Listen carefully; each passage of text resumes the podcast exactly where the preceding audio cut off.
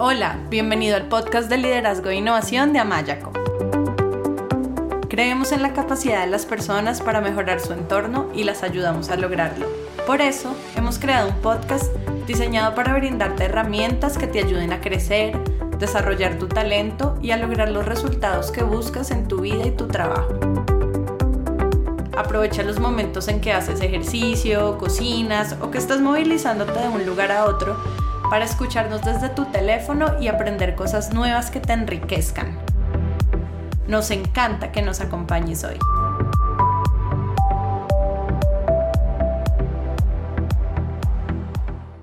Hola, bienvenido a este nuevo episodio de nuestro podcast de liderazgo de Amayaco. Yo soy Melanie Amaya, cofundadora de Amayaco y Executive Coach, y en el episodio de hoy vamos a conversar sobre empoderamiento y liderazgo femenino con Patricia Rincón, quien es una de mis más queridas amigas y una mujer líder, emprendedora y empresaria a quien admiro mucho. Patricia y yo nos conocimos hace casi 12 años, cuando ella llegó a mí para realizar un proceso de coaching ella comenzó siendo mi cliente y yo su coach, pero la conexión que tuvimos fue tan grande que tan pronto ella terminó su proceso de coaching, terminó nuestra relación profesional y empezó nuestra amistad. Y terminamos viviendo juntas en Buenos Aires, nos convertimos en amigas del alma. Y una de las razones por las que admiro mucho a Patricia es porque a pesar de que ella, siendo la menor de siete hermanos y habiendo fallecido su papá cuando ella acababa de nacer, ella desde muy pequeña se empoderó y a los 15 años empezó a trabajar, se independizó de su familia y no solo se costeó todos sus gastos, sino que trabajando con dedicación y disciplina se pagó su carrera profesional de comunicación social y periodismo y de igual forma lo hizo en Argentina, donde varios años después estudió diseño de vestuario, marketing de moda y fashion management. Hoy en día, Patricia es Country Manager de Another Company Chile, que es una agencia de comunicación estratégica y relaciones públicas muy reconocida a nivel mundial. Y Patricia lidera toda la operación de Chile. Además, Patricia también ha ocupado otras posiciones de liderazgo, por ejemplo, trabajó como directora Brand PR y de Marketing Comunicacional en MG Consulting Chile, y como empresaria y emprendedora es directora y fundadora de Slow Motive, que es una plataforma de diseño sostenible y slow design. Y también es directora y fundadora de la Semana de la Moda Slow, que es un evento que Patricia ha liderado en Chile y en Colombia y que busca dar relevancia al diseño con sentido y a la moda sostenible y ética en Latinoamérica. Y como si fuera poco, Patricia ha sido invitada a participar en programas de radio, televisión y en grandes eventos en Latinoamérica y España, como por ejemplo el Festival Internacional de Innovación Social en la ciudad de Santiago, en el que habló frente a miles de personas junto a reconocidos artistas como Patch Adams y Rohan Marley, que es uno de los hijos de Bob Marley. Patricia, bienvenida, qué alegría conversar contigo hoy en nuestro programa. Hola Melanie, gracias a ti. En realidad para mí es un honor poder participar de tu, de tu espacio, un espacio realmente muy creativo y muy positivo para todas las personas que lo seguimos y lo escuchamos, así que súper honrada y agradecida de participar. Gracias a ti. Bueno, ¿y qué tal si comienzas contándonos un poco sobre ti y en tus palabras lo que ha sido tu historia como mujer, líder y empresaria? Bueno, yo creo que es súper difícil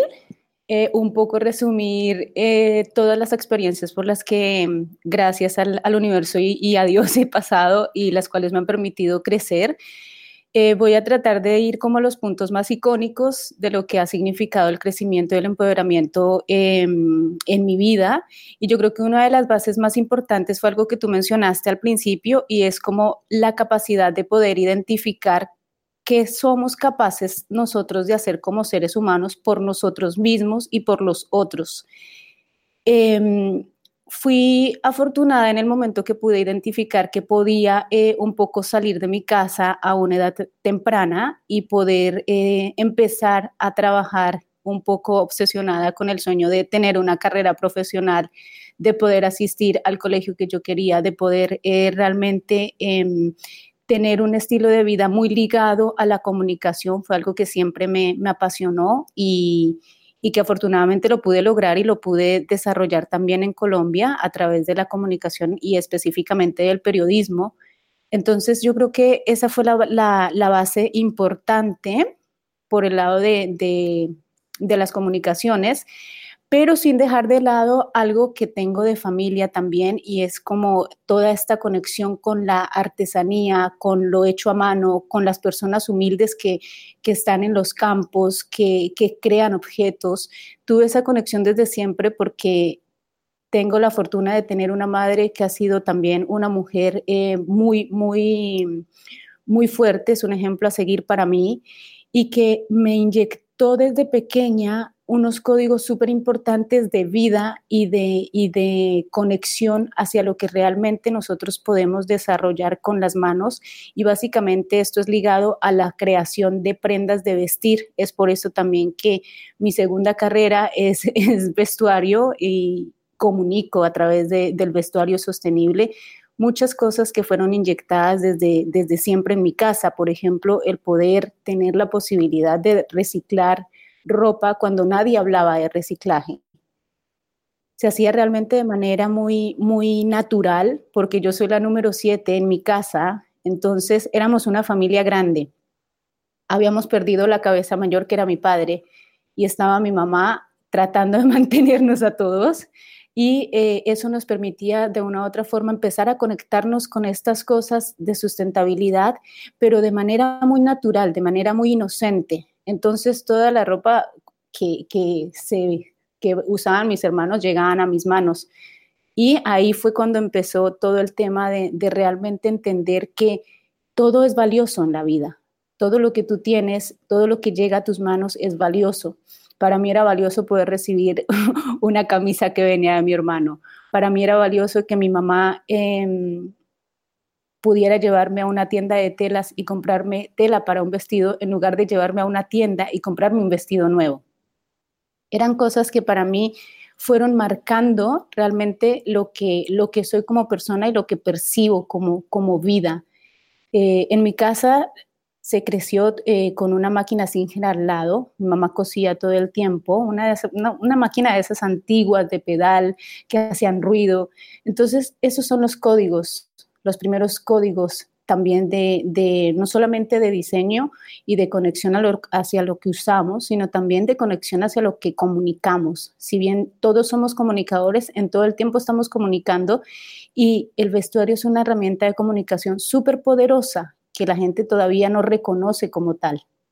Me parece súper bonito que hables de todos esos códigos que marcaron tu historia y que te han permitido empoderarte eh, y me parece muy, muy valioso que traigas a tu mamá, ¿no? Como un ejemplo de, de, empoderamiento, como alguien que a través de sus acciones comunicó ese soy una mujer empoderada, soy una mujer fuerte, que salgo adelante con siete hijos después de haberme quedado viuda. Entonces me parece muy lindo que la honres, que la traigas, que la reconozcas. Y yo de verdad admiro muchísimo tu fortaleza interna y esa, y esa determinación que tuviste para, como lo decías tú, independizarte a una edad muy, de, muy temprana y desde ese entonces construir y alcanzar todo lo que te propusiste y lo que soñaste a pesar de las dificultades. Y ha sido muy lindo, ha sido muy lindo verte crecer como mujer, como líder, como empresaria y conociéndote, me atrevo a decir que algo que también te ha permitido llegar tan lejos como has llegado es ser resiliente ante, ante todas las dificultades y desafíos que se han presentado en el camino y tener una visión que ha sido una visión inspiradora del futuro que querías construir para ti y como lo decías tú, aprender a creer en eso que eres capaz como ser humano, creer no solo en que materializar ese futuro que soñaste era posible, sino también creer en ti misma. Entonces me gustaría que nos cuentes que te ha permitido ser resiliente en momentos difíciles, empoderarte y creer en ti, creer en que, en que es posible alcanzar tus metas. Bueno, es súper importante esto que me acabas de, de, decir, sobre todo porque eh, todo este tema de la superación y la asimilación del dolor de manera mucho más consciente y mucho más rápida eh, yo la empecé a descubrir un poco más adulta. Yo creo que sobre los 25 años fue que, realmente me empecé a dar cuenta eh, lo ¿qué podía yo hacer para asimilar, recibir, concientizar y dejar que el dolor se fuera? Em, ¿De qué manera lo hice? descubriendo eh, las cosas que me hacían daño. Soy un poco apasionada con todos los temas en la vida en general, como que yo me apasiono con las cosas eh, y le pongo toda la energía a cada, a cada idea que quiero llevar a cabo, a cada persona que se acerca a mí, como que eh, si, si hay conexiones fuertes, soy súper apasionada y entrego un montón, pero eso también eh, te hace eh, pasar por situaciones dolorosas, eh, por situaciones en las que tú entregas demasiado y no te das cuenta que estás entregando tanto que te quedas vacío. Entonces, momentos como esos, por ejemplo,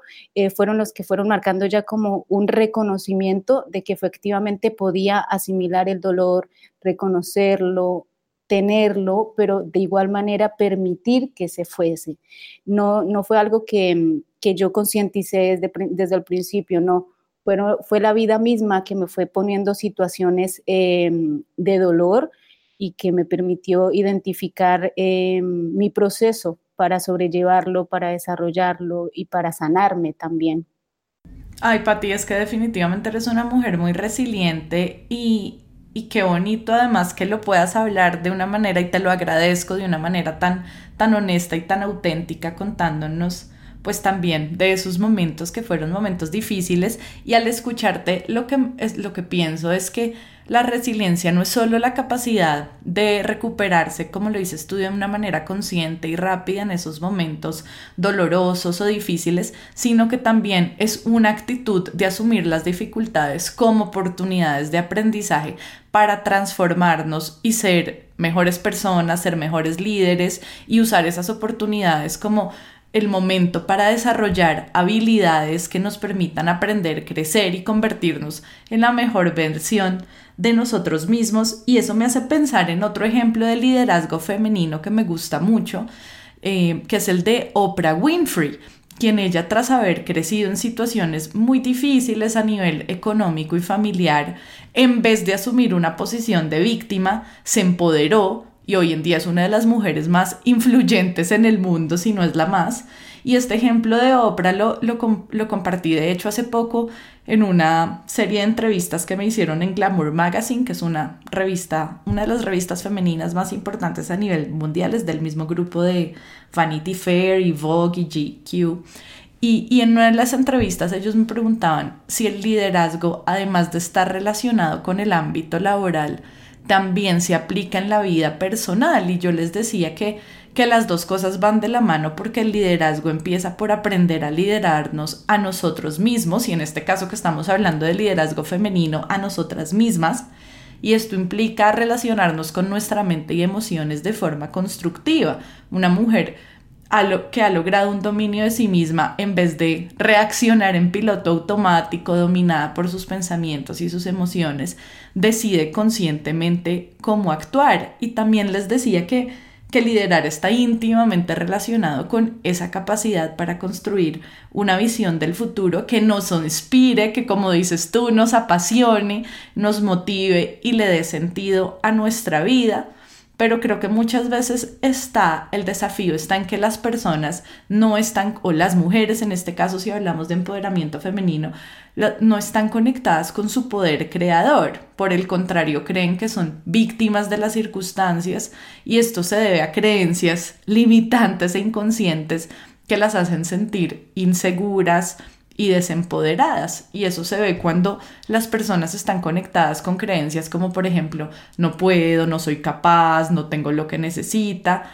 Eh, o se ponen en un lugar de víctima donde se quedan culpando a otros o a las eh, circunstancias y conectándose con lo que no es posible eh, o con que es muy difícil y pues desde ese lugar de sacar excusas eh, es muy difícil hacerse cargo, se requiere más valentía para hacerse responsable por los resultados que obtenemos en la vida. Entonces, por eso creo que el autoliderazgo comienza con quitarle el poder a esas creencias inútiles y adoptar una mentalidad que nos permita ver posibilidades, creer en nosotras mismas, conectarnos con nuestro poder creador, que en últimas, desde mi perspectiva, es esa energía que nos habita y nos da vida, llámese Dios o como cada uno lo quiera llamar, y así sentir esa confianza para salir de la zona conocida o de la zona segura y hacer los cambios necesarios para crear la vida personal y laboral que deseamos y también con hacernos responsables y asumir que depende de nosotras mismas construir la vida, construir la vida personal y laboral que deseamos.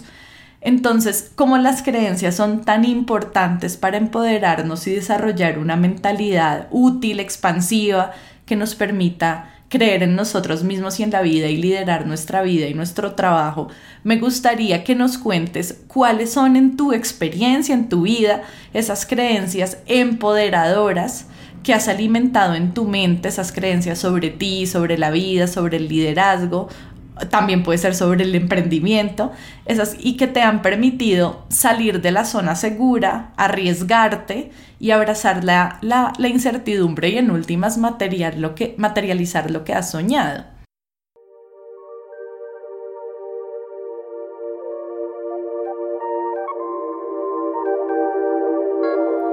Si quieres escuchar más episodios y descargar de manera gratuita libros y material electrónico sobre liderazgo, inteligencia emocional, coaching, equipos de alto desempeño y otros, te invitamos a visitar nuestra página web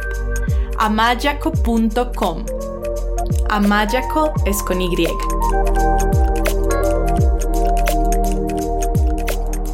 Yo creo que hay episodios en mi vida que efectivamente marcan eh, cosas importantes de empoderamiento. Em, voy a, te voy a contar, eh, la, la primera decisión importante de vida que yo tomé. Eh, la tomé a los nueve años. A los nueve años yo un día me levanté y sentía que extrañaba a mi papá. Entonces pensaba que si iba a vivir a la casa de mi abuela, de pronto yo iba a estar más cerca de mi papá pero pues era un pensamiento muy, muy inocente. Entonces eh, le dije a mi mami, madre, yo quiero ir a vivir con mi abuela. La respuesta de mi mamá fue, ¿estás segura? Y yo le dije, sí, estoy segura. Y yo fui a vivir con mi abuela. Esa fue la primera decisión eh, de vida, digamos,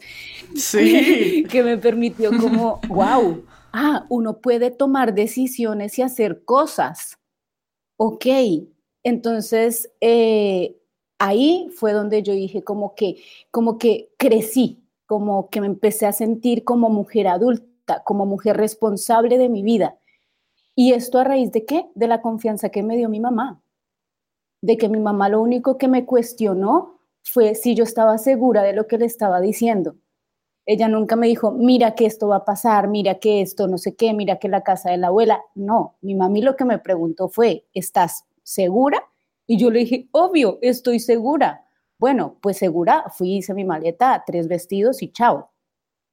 Entonces, esa fue una decisión que marcó mucho en mi vida y que en ese momento realmente fue como que se me, se, me quitó una venda de los ojos y dije, wow, puedo tomar decisiones importantes respecto a mí, respecto a Patricia como ser humano. Después de ahí en adelante yo empecé a tomar decisiones de qué vestir, de qué comer, de con quién relacionarme, eh, con quién no relacionarme. A pesar de ser una niña de nueve ah, años, empecé a crecer, pero yo opté por una, por una personalidad mucho más adulta, porque esa decisión me permitió percibir la adultez mucho más rápido. Entonces, la segunda decisión importante era que yo terminaba en el colegio a los border cumplir 17 años pero yo empecé a trabajar a los 14 años. Iba ya casi a cumplir los 15 años y yo ya estaba trabajando. ¿Por qué? Porque yo estaba completamente segura que podía trabajar y liberar a mi mamá de ese gasto y poderlo cubrir yo. Entonces, eso fue como la segunda decisión, poder trabajar y pagar, costearme el colegio. Así lo hice. Cumplí, cumplí esa meta, terminé el colegio y después de eso lo que dije es, yo tengo que vivir sola. Entonces a mis 17 años me fui a vivir sola. Y venía la etapa más fuerte que era vivir sola y pagarme la universidad. Y fue una etapa súper fuerte, pero que efectivamente son puntos que te van marcando y que te van poniendo en muchas pruebas, porque en medio de eso yo recuerdo que estaba yo empezando la universidad, yo trabajaba todo el día llegaba a, yo salía a mi casa a las 7 de la mañana y llegaba a las 11 de la noche porque yo iniciaba clase a las 6 de la tarde y terminaba sobre las 10.30 o 10 de la noche. Y uno de esos días eh, yo estaba compartiendo departamento con una persona de la universidad, pero que no era de Bogotá. Esta persona, esta mujer eh, vivía en nació en Bucaramanga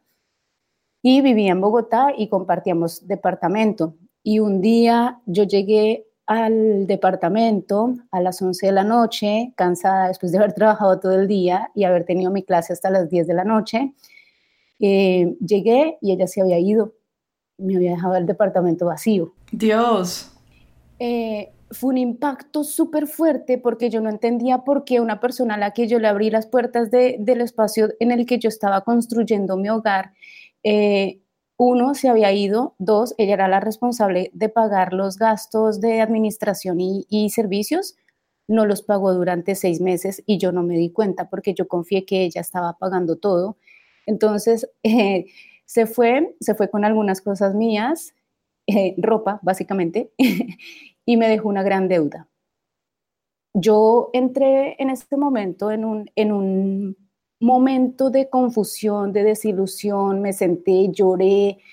me sentí como súper, súper eh, irrespetada en todo el sentido. Eh, nunca más pude volver a contactar a esta persona. Intenté solamente una vez contactarla, fue imposible y ahí fue donde entré en el proceso de superación de asimilar, de agradecer, porque efectivamente esto que había hecho esta persona a mí me iba a generar un conocimiento importante y una fortaleza para yo seguir avanzando. Yo creo que en el momento que esta persona se portó de esa manera, eh, no se imaginó el favor que me estaba haciendo, porque esos fueron de los momentos más, más, mm, más fuertes y de los momentos en los que yo pude identificarme y poner a prueba mi, inteligencia, mi, sabiduría para sobrellevar la situación de pagar una deuda, de mantener una casa, de seguirme pagando la universidad, de verme caer al piso y, tener la capacidad de levantarme, pero es la vida misma la que te va poniendo estas pruebas y la que te va llevando a desarrollar tu, instinto, tu, tu fortaleza, tu pensamiento creativo hacia la construcción de tu vida. Entonces, em, son historias que efectivamente han marcado algo súper positivo en mi vida y que las recuerdo con un inmenso cariño y con un agradecimiento importante porque en esos momentos se abren puertas y puertas que son reconocimientos y, autocrecimiento. Así que vivo agradecida por cada cosa que, que me pasa. Qué bonito y, y escucho de manera explícita y de manera implícita muchas creencias muy lindas, muy empoderadoras que precisamente te permiten eh, recordar esas experiencias con ese cariño, con esa gratitud. Entonces oigo creencias como yo puedo tomar decisiones, yo puedo elegir, yo puedo construir lo que quiero construir, eh, y me, parece, me parecen que son, que son creencias muy útiles y que son muy expansivas. Obviamente también yo a partir de este momento difícil crezco, eh, los momentos difíciles abren puertas, sí, todas esas son creencias expansivas y, y creo que es muy importante nutrir pensamientos que nos hagan sentir seguras de nosotras mismas eh, de hecho, bueno, tú lo sabes porque tú y yo hicimos un proceso de coaching juntas. Eso es parte de, lo que yo hago en los procesos de coaching con mis clientes y es ayudarlos a relacionarse con su mente y con sus emociones de una forma efectiva para que ellos mismos desarrollen una mentalidad que los empodere y creo que es muy importante desarrollar esa mentalidad que nos permita dejar a un lado eh, el miedo y aprender que muchas veces lo que intentamos proteger eh, nos, es lo que nos impide también crecer y salir de esa zona conocida cuando nos quedamos en, en el miedo a proteger, proteger lo que tenemos, proteger lo que somos, en el miedo a perder lo que es importante para nosotros, a veces terminamos desperdiéndolo y, y no, y, y eso nos impide salir y materializar como ese futuro que nosotros soñamos y convertirnos en, la mejor versión de, de, nosotros mismos. Por eso creo que es importante creer en nuestra capacidad de ser líderes exitosas Y de hecho eso me hace pensar en que otra forma en que una mujer puede hacer el proceso de creer en su capacidad como mujer y ver que sí es posible, así como lo hiciste tú, es, también conociendo los ejemplos de otras mujeres exitosas y darse cuenta que si a pesar de, con, de condiciones difíciles, mujeres como tú, Patricia Rincón, o como Oprah Winfrey, de la que hablaba antes, si mujeres como ustedes pudieron lograr lo que se propusieron, entonces las demás mujeres también lo pueden hacer, porque todas y todos estamos conectados con, con la misma energía creadora y abundante de la vida. Eh, y de hecho, varios estudios recientes a nivel global revelan que las mujeres son líderes muy efectivas y que las empresas con mujeres en cargos directivos están obteniendo mejores resultados. Y mm, en, yo en, los artículos que he escrito sobre ese tema y en las entrevistas que me han hecho sobre ese tema, eh,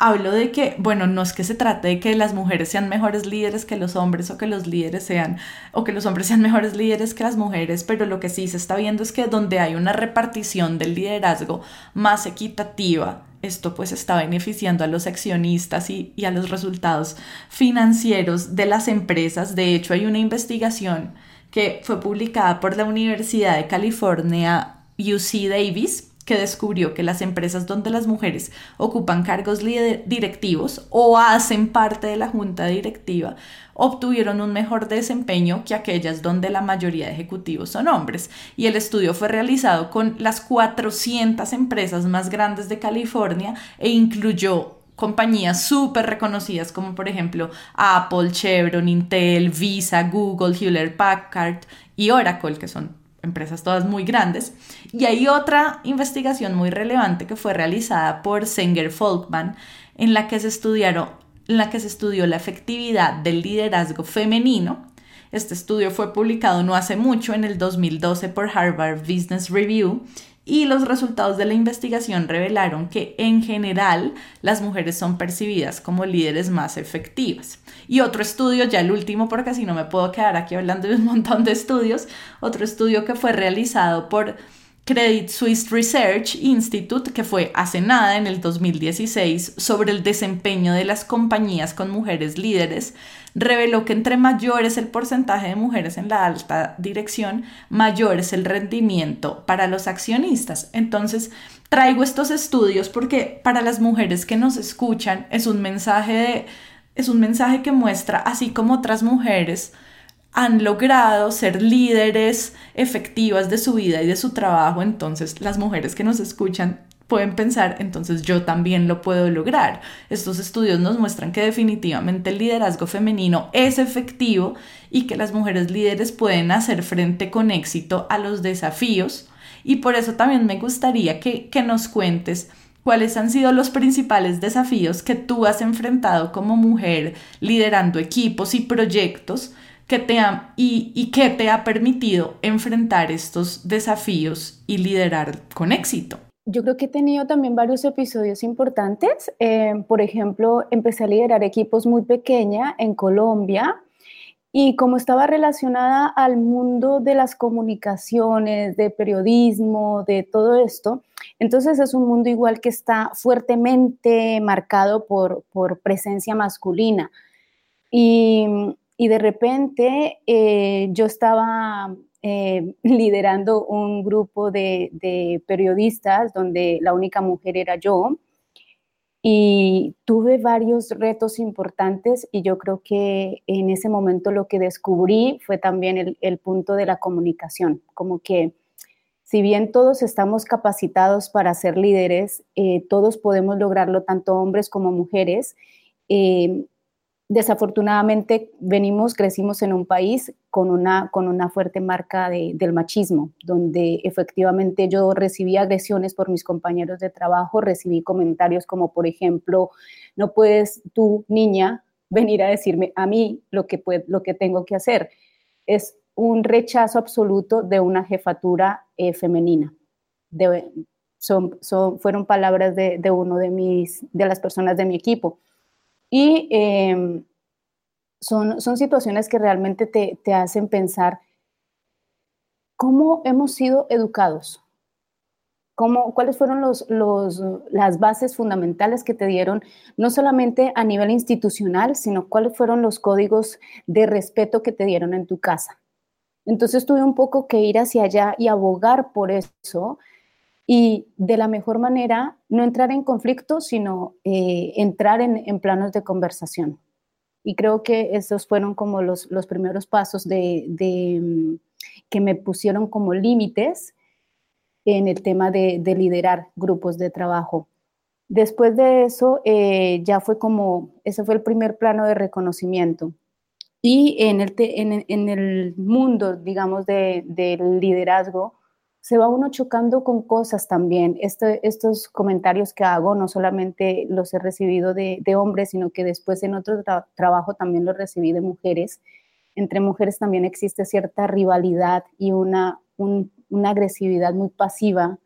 que se ve reflejada en el momento también de, de, empoderar, de sentir que de pronto la mujer que tienes al lado como jefe puede tener mucho más poder que, que tuyo y se generan situaciones que son, em, que pueden terminar en roces si no se tiene la capacidad realmente de aterrizar y conversar y limpiar. Entonces yo creo que algo que se debe eh, tener como súper presente en el momento de que se intenten eh, liderar grupos de personas en cualquier ámbito eh, es realmente que uno debe tener como base la sensibilidad de percibir por qué esta persona se, se está comportando contigo de la manera que se comporta y de qué manera te puedes, puedes llevar estas situaciones a un plano de conversación y solución.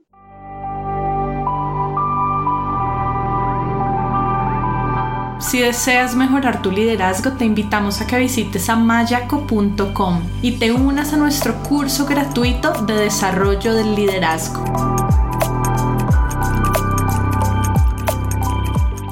Ay, me parece genial todo lo que nos compartes. Quiero rescatarlo porque de verdad lo considero muy valioso y es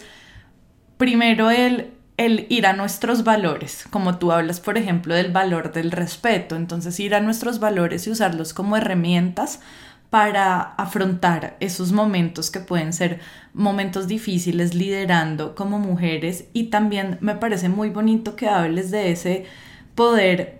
poder tener la sensibilidad de entender por qué el otro se comporta como se comporta y lo relaciono con, con ponernos en un lugar de compasión y de empatía y no de juicio, con ir más allá, de tomárselo a personal y entender tratar de, como lo dices tú, generar un diálogo en el que, en el que entiendo por qué esta persona está actuando como está actuando, hasta cuáles son las creencias que la están llevando o lo están llevando a, convertirse, bueno, a comportarse de esa manera. Y también me parece muy lindo lo que hablas de, de la relación que puede darse entre mujeres. Cuando lo decías, recordé alguna frase que vi en algún lugar en redes sociales que decía que seas la mujer que cuando otra mujer tiene torcida su corona, se la enderezas y no la que la criticas. Y, creo que de eso se trata, creo que también se trata de como mujeres apoyarnos en, ese, en ese crecimiento. Creo que el mundo está pasando en este momento por un momento importante con respecto al empoderamiento femenino, con respecto a las mujeres en liderazgo, entonces ayudarnos entre nosotras y además de todas esas prácticas súper valiosas que has compartido, yo también quisiera agregar otras que son prácticas que le han servido a mis clientes mujeres en sus procesos de coaching y que les han, sido muy, útiles. Y, creo que una de estas prácticas importantes es reconocer cuáles son nuestros logros, nuestros talentos, nuestras fortalezas, que es eso que he logrado en diferentes aspectos de mi vida, que no es solo lo profesional. Cada vez que yo, por ejemplo, desarrollo una habilidad y supero un obstáculo, eso es un logro. Eh, en las cosas que he mejorado de mis características de personalidad, eso es un logro. Si, por ejemplo, nosotras dos tenemos una amistad de 12 años, eso es un logro. Y darse cuenta detrás de esos logros cuáles son esas fortalezas y esos talentos que me han permitido lograrlo en vez de dar por sentado que es algo normal, porque cada vez que yo reconozco mis logros y los celebro, me empodero y adquiero más confianza para, para ir más lejos y para salir de mi zona de comodidad y lograr más cosas, como tú lo hiciste cuando tomaste esa decisión a los nueve años de me voy a vivir a donde mi abuela y entonces te diste cuenta, si puedo, si se puede, y ahí te empoderas, adquieres más confianza en ti y eso te da valentía para seguir avanzando y logrando más cosas. Entonces creo que esa práctica de hacernos conscientes de nuestros logros, las fortalezas que nos han permitido lograrlo y celebrarlos ayuda a ir construyendo el empoderamiento. De hecho, en nuestra página web amayaco.com, en la sección de herramientas, hay una guía que se llama Herramientas de Coaching para alcanzar metas. Y ahí encuentran precisamente una serie de ejercicios para eso, para hacernos conscientes de nuestros logros y fortalezas, para trabajar con nuestras creencias y adoptar una mentalidad que nos empodere. Y esto es muy poderoso para la autoestima y para sentirnos seguras y capaces de, dejar salir nuestra voz y atrevernos a, a proponer y a ejecutar nuestras ideas y, y a, dejar, y a permitirnos brillar y dejar una huella positiva en el mundo y ayudar a otros, que creo que también es muy importante eh, en el liderazgo. Y, por ejemplo, uno de los grandes ejemplos femeninos de, de, ese liderazgo servicial es la Madre Teresa de Calcuta, que ayudó a muchísimas personas en situaciones de vulnerabilidad y la realidad es que para ser buenas líderes, las mujeres debemos comprender que para ganarnos la lealtad de, otros y de nuestros equipos, necesitamos ayudar a nuestros colaboradores a crecer y a enfrentar con éxito sus desafíos. Y al igual que ayudando a otros, es como también creamos una red de mutuo beneficio y terminaremos recogiendo los frutos en apoyo y en oportunidades, pero no porque venga desde el interés de yo ayudo para que me ayudes, sino desde un interés genuino de ayudar al otro. Y, y, creo, que, creo que también otra de las herramientas que les puede ayudar a las mujeres a empoderarse como líderes es trabajar, como tú muy, muy bien lo has hecho, en trabajar en el desarrollo personal, buscar apoyo para empoderarnos, para crecer, para desarrollar nuestras habilidades de liderazgo. Un líder es alguien que está en aprendizaje constante y para eso pueden utilizar entrenamientos, coaching, libros, videos, guías, podcasts, diferentes recursos que, que las ayuden a crecer y a trabajar en el desarrollo de su liderazgo eh, con personas como un sponsor, un mentor, un coach. De hecho, uno de los estudios eh, importantes que fue publicado hace poco por Harvard Business Review revelaba que las mujeres obtuvieron calificaciones más altas que los hombres en 12 de las competencias que se evaluaron en ese estudio y la diferencia, de hecho, en 10 de esas competencias fueron estadísticamente significativas. Y lo que el estudio dice es que esto puede deberse a la práctica del desarrollo personal, porque si bien antes de los 40 años tanto hombres como mujeres practican el desarrollo personal en un nivel similar, a partir de los 40 años las mujeres mantienen este hábito y realizan acciones para mejorar, mientras que los hombres, no todos, pero pues eh, la mayoría, según mostraba el estudio, asumen que están haciendo las cosas bien y dejan de solicitar feedback. Y como parte de ese desarrollo, eh, es importante pues eh, nutrirnos de contenido que nos ayude a crecer, o sea, estar constantemente en, en ese en ese crecimiento personal. Y ahí me gustaría, yo sé que tú has desarrollado mucho contenido que puede ayudar a las personas en su crecimiento personal, profesional, principalmente relacionado con todo lo que es el diseño sostenible, el slow design. Entonces cuéntanos cómo, cómo te encuentran las personas, cómo encuentran Slow Motive, eh, teniendo en cuenta que nos escuchan personas de muchos lugares diferentes. Bueno, yo creo que voy un poquito atrás porque dijiste algo que encuentro supremamente importante y es el siempre tener un acompañamiento de un profesional para lograr un buen liderazgo. Afortunadamente, em, el proceso que yo pude hacer contigo, que fue la primera vez en la vida que yo hice un proceso de coach, me marcó positivamente, no te imaginas el nivel, porque en ese momento yo tenía como 27 años más o menos, 27, 28, y fue mi primer proceso eh, de coach profesional, el que iniciamos las dos.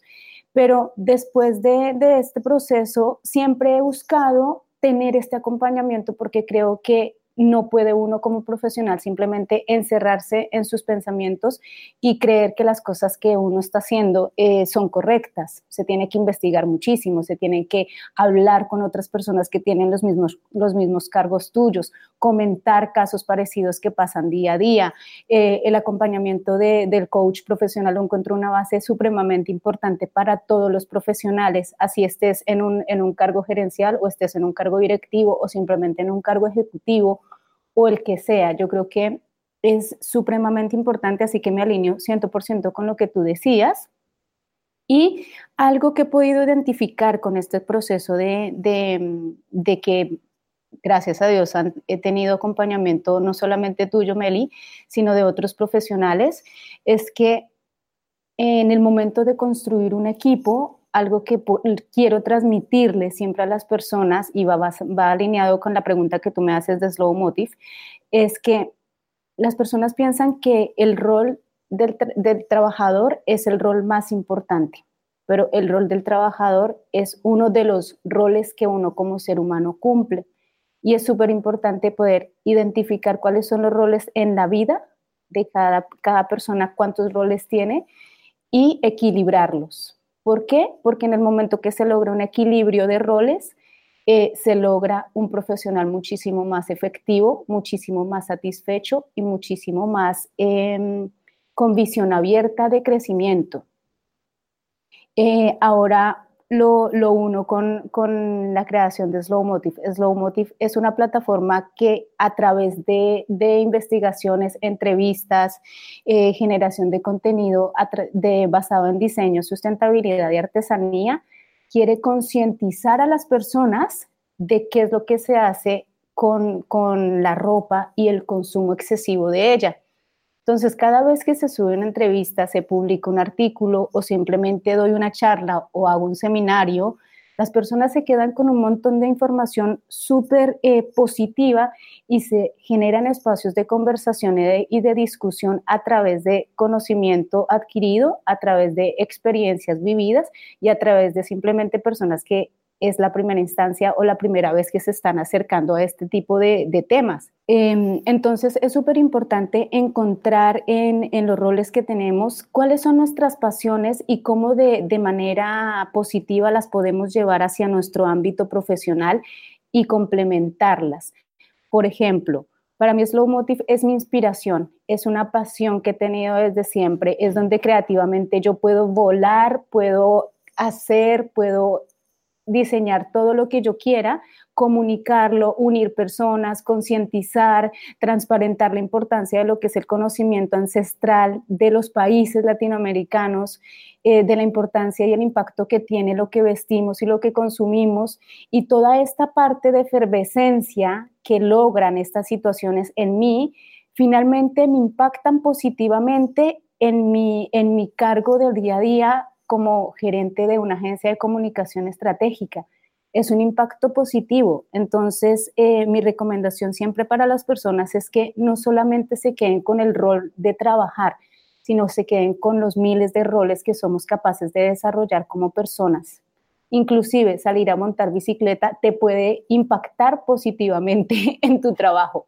Y toda esta cantidad de, de, de multiroles, si uno hace eh, la combinación adecuada es cuestión de irlos reconociendo, irlos uniendo e irlos desarrollando para que tu liderazgo efectivamente sea mucho más actual, sea mucho más fresco, mucho más eh, efectivo. Ay, me, me, uno, me uno a lo que dices, me parece súper importante tener ese, ese balance y equilibrio entre los roles, porque muchas veces en otros roles en otras dimensiones de nuestra vida que no es la laboral, adquirimos energía e impulso que nos motiva en la, en la dimensión laboral. Entonces me, me encanta que traigas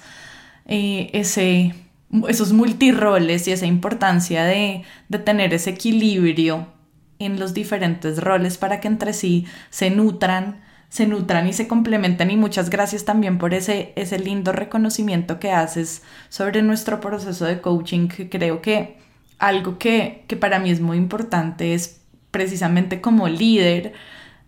que a través de, de, los procesos que hago con mis clientes yo pueda vivir mi propósito de vida. Y creo que en el liderazgo los líderes y las líderes somos inspiradas por por un propósito de vida. En mi caso, mi propósito tiene que ver con ayudar a otros a crecer y alcanzar sus metas y convertirse en la mejor versión de sí mismos. Y ese propósito es lo que me impulsa a lo que me da la pasión, a seguir adelante, a seguir compartiendo, a seguir creando, a dándole, a darle a mis clientes lo mejor de mí misma. Entonces, creo que ese propósito también, también es importante en el liderazgo y ese compartir como lo hacemos tú y yo, tú a través de Slow Motive, yo a través de Amaya, ese poder compartir y me encantó una palabra que usaste y es concientizar y es generar conciencia y que las personas puedan tener espacios para, para reflexionar y para crecer. Entonces, por favor, dinos cuáles son, cómo te encuentran, cómo encuentran, cuál es la página web de Slow Motive, tus redes y demás.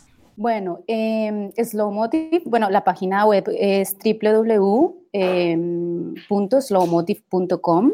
y en Instagram, que es una plataforma que utilizamos muchísimo por lo dinámica que es y nos permite subir un contenido bastante llamativo para las personas, tiene el mismo nombre, arroba slowmotive. Entonces, eh, es ahí donde nosotros estamos comunicando constantemente. Este espacio eh, me ha permitido realmente tener satisfacciones que,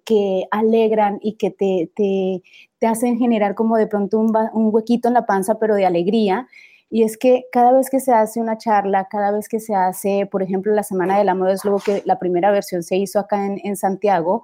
y era una persona extranjera tratando de, hacer un evento que unía a un país completo y a Latinoamérica completo, porque en ese momento eh,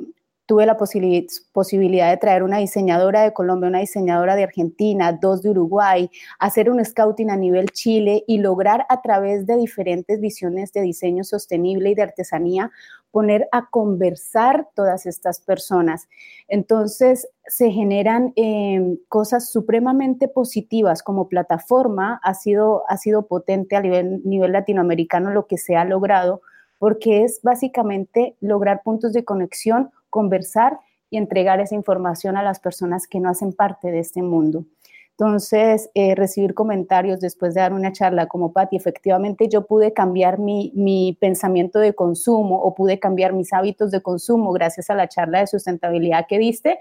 es como de las cosas que uno debe recibir, agradecer y ser feliz porque al final estas cosas son las que eh, digo que te impactan positivamente en los otros roles y en, los otros, en las otras labores que tú desarrolles como profesional y como líder.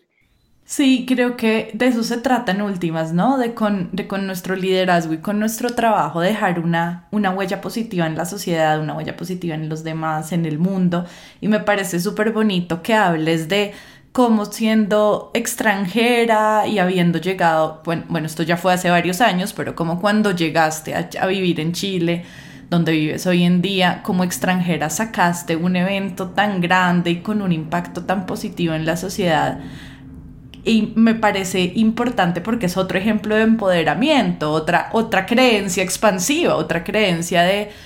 yo puedo como, como extranjera, puedo crear grandes cosas, no necesito quedarme necesariamente en mi zona de comodidad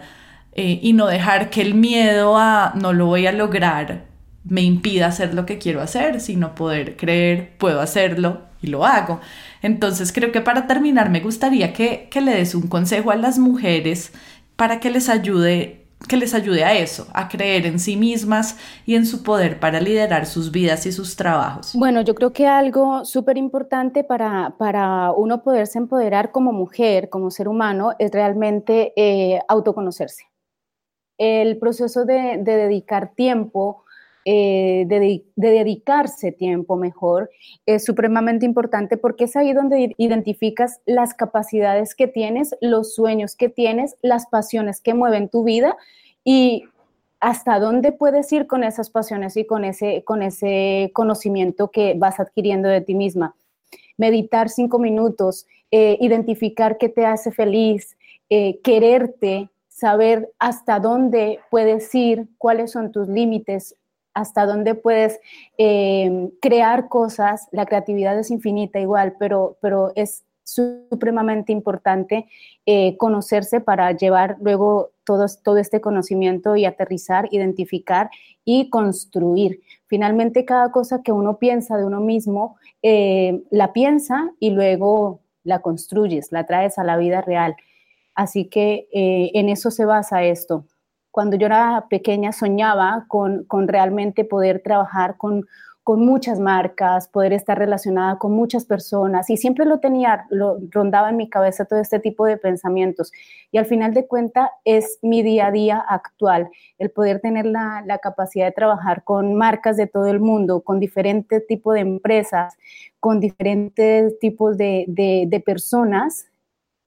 eh, es porque esto se viene construyendo en mi mente desde hace muchos, muchos años atrás. Entonces es identificar esas cosas internas que, nos permiten soñar, que nos permiten tener un, motor activo y esas cositas que muchas veces uno cree que son pequeñas, son las que a la final de, de la tarde se vuelven cosas gigantes. Construir Slow Motive era un sueño que yo venía desarrollando cuando estaba en Colombia, cuando yo empecé a trabajar en diseño a los 16 años, empecé a hacer vestuario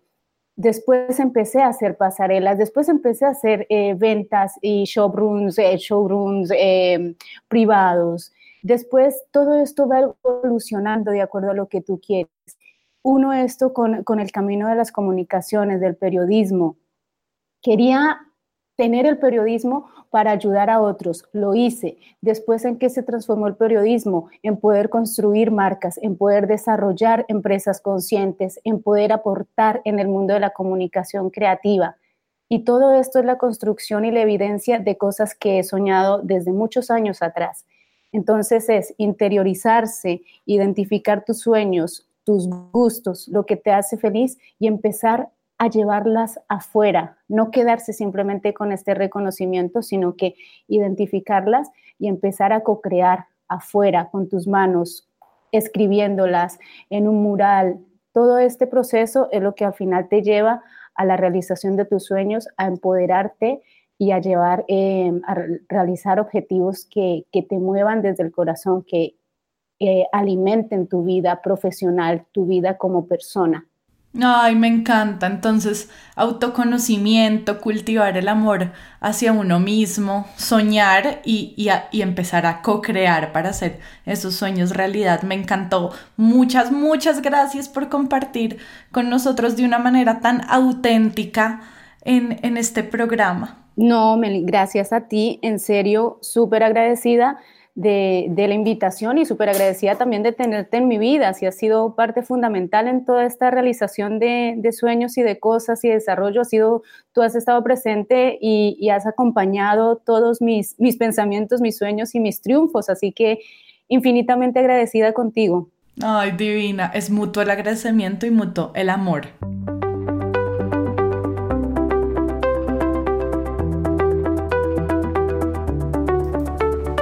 Gracias por acompañarnos en el episodio de hoy. Esperamos que te haya gustado. Si quieres que más personas se beneficien con este podcast, te agradecemos que lo compartas con otros y que dejes una reseña de 1 a 5 estrellas en la plataforma desde la cual lo estás escuchando. Si quieres seguir aprendiendo, te invitamos a escuchar nuestro podcast, a leer nuestros artículos y a inscribirte a nuestro newsletter en el blog de Amayaco amayaco.com slash blog. Tu opinión es muy importante para nosotros. Cuéntanos qué te ha gustado y qué quieres escuchar dejando tus comentarios en el blog de Amayaco. Y si tienes preguntas o quieres hablar con nosotros, escríbenos a hola.amayaco.com o vía Twitter arroba co-al amaya. Esperamos escuches nuestros próximos episodios. Chao y hasta la próxima.